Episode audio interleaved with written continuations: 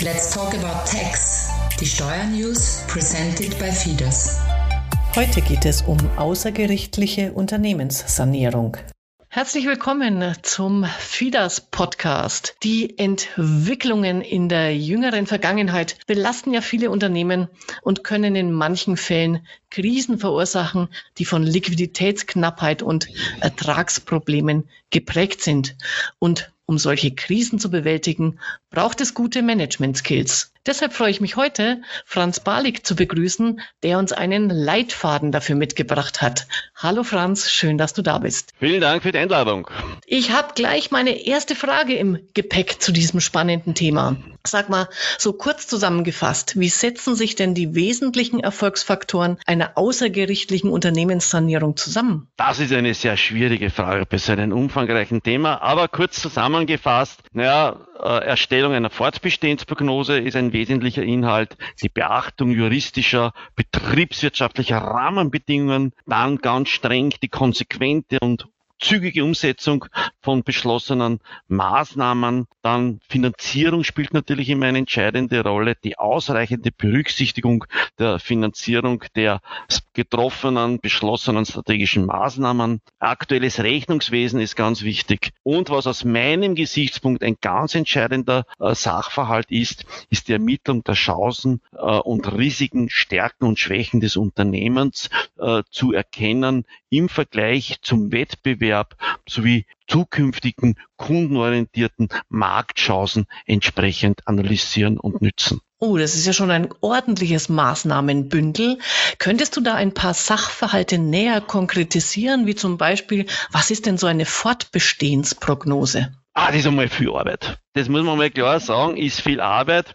An sich ist eine Fortbestehensprognose eine schriftliche Dokumentation über die zukünftige realistische Einschätzung der zukünftigen Erträge und Aufwendungen sowie der dazugehörigen Liquiditätsentwicklung. Es gibt diesen Leitfaden Fortbestehensprognose, der im Internet für jeden ganz einfach hier abrufbar ist. Man gibt einfach das Wort Leitfaden Fortbestehensprognose Österreich äh, hier ein, wo dann die Inhalte und Voraussetzungen im Wesentlichen dargestellt sind, welche Sachverhalte man zu erfüllen hat, damit man eine positive Fortbestehensprognose hier finalisieren kann. Diese positive Fortbestehensprognose muss eben zukünftige Zahlungsfähigkeit und zukünftige positive Ertragskraft des Unternehmens mit zumindest überwiegender Wahrscheinlichkeit dokumentieren und insbesondere involvierte Banken benötigen auch aus juristischen Sachverhalten im Regelfall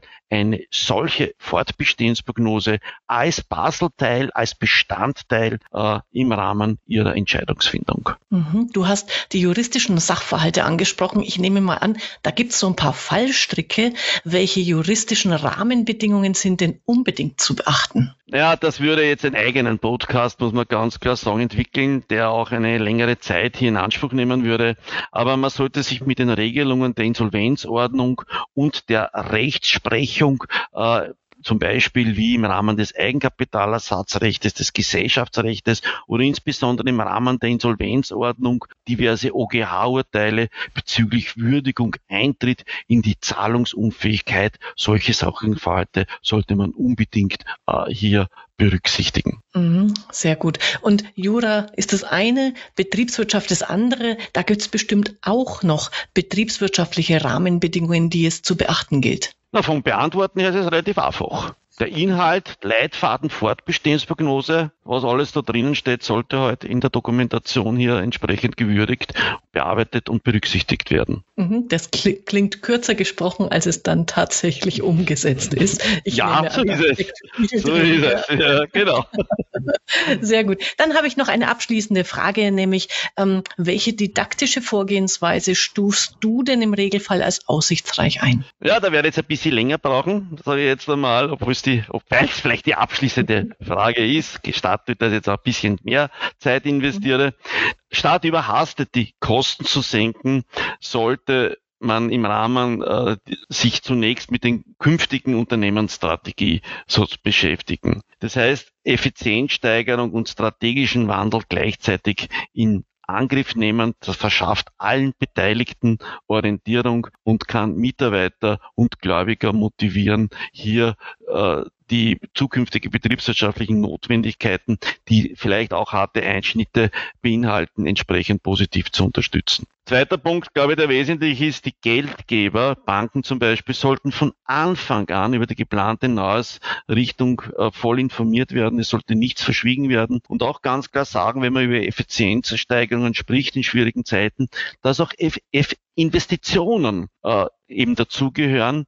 Und das ist nur eben dann möglich, wenn auch hier entsprechende Unterstützung, finanzielle Unterstützung der involviert Beteiligten äh, hier ermöglicht wird. Die Geschäftsführung und Sanierungsteamkompetenzen eindeutig äh, festlegen. Es sollte weniger diskutiert werden. Es müssen in kürzester Zeit und teilweise vielleicht auch autoritär hier äh, Maßnahmen getroffen werden. Man muss schon erfahrungsgemäß äh, ableiten, Kostensenkungen erfordern in der Regel einen eher autoritären Führungsstil, der wenig Platz für Kreativität und Diskussionen zulässt. Gleichzeitig brauchen wir aber auch Zukunftsinitiativen.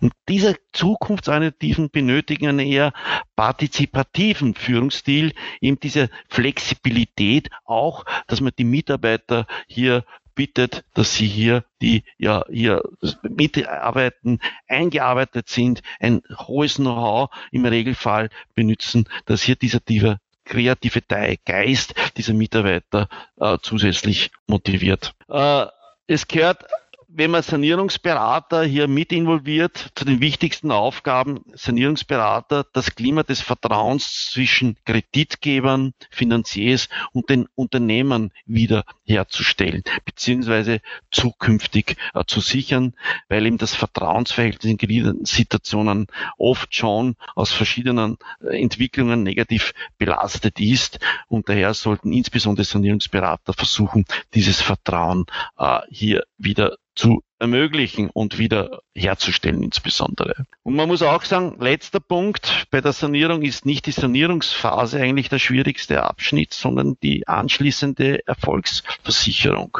Bei einem Unternehmen ist dann wieder als erfolgreich saniert einstufbar, wenn es die branchenübliche Rentabilität erreicht und auch wieder zumindest einen Eigenkapital-Sachverhalt von zumindest acht Prozent der Kapitalsumme erreicht. Super, da hast du jetzt ja echt aus dem Füllhorn deines Erfahrungsschatzes geschöpft. Ganz wertvolle Hinweise und Tipps, Vielen Dank. wie man im Unternehmenskrisenfall umgeht und in solcher Insolvenzsituation. Also Franz, ich sage nochmal herzlichen Dank. Äh, wiederhören, wieder schauen und wer noch Fragen hat zu diesem wichtigen Thema, wendet sich gern an die FIDAS Steuerberaterinnen und Steuerberater. Bis denn und ciao. Wer jetzt noch Fragen hat zu diesem Thema, der kann sich einfach an die FIDAS Steuerberater Österreich wenden unter www.fidas.at. Bis zum nächsten Mal, wenn es wieder heißt Let's Talk About Tax, presented by FIDAS.